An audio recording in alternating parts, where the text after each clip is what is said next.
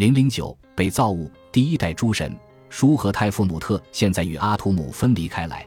根据不同版本的神话的描述，这两位神明是阿图姆打喷嚏、吐唾沫或手淫时从其身体喷射出的神圣液体变成的。他们仍然在阿图姆膨胀的身体内生活在被造世界这个气球里边。然而，尽管舒与泰夫努特现在已经分离出来了，但是他们都缺乏自己的生命力，仍然需要依赖他们的创造者而存活。为了弥补这个缺陷，就如他们以生命和马特的形式给予了阿图姆与努恩分离所必须的力量一样，阿图姆现在抱住他的双胞胎孩子。将他那代表生命力量的卡传给了他们，使他们获得了行动和存在的充分自由。作为一个独立的神明，泰夫努特有时候被描绘成一个人类女子，但是她最经常被表现为人身母狮子。它在被造世界中的作用是相当不确定的。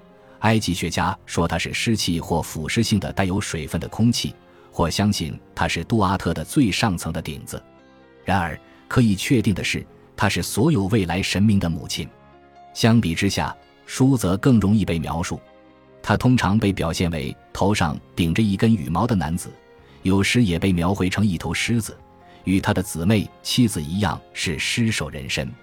在描绘宇宙的图示中，他站立着，举起双手，将天空从大地上分离开来，而他自己扮演着空气的角色，就如蜜蜂洞穴中的虚空一样。书就是阿图姆所创造的世界中的干燥、虚空的空间，划定了我们生活区域的稳定范围。书创造并确保上下间的分离，进而形成了空间。现在，所有生命与运动都能在空间中存在了。书泰夫努特与阿图姆分离之后，不仅仅创造出所有生命能够兴旺繁衍的空间，时间也得以产生。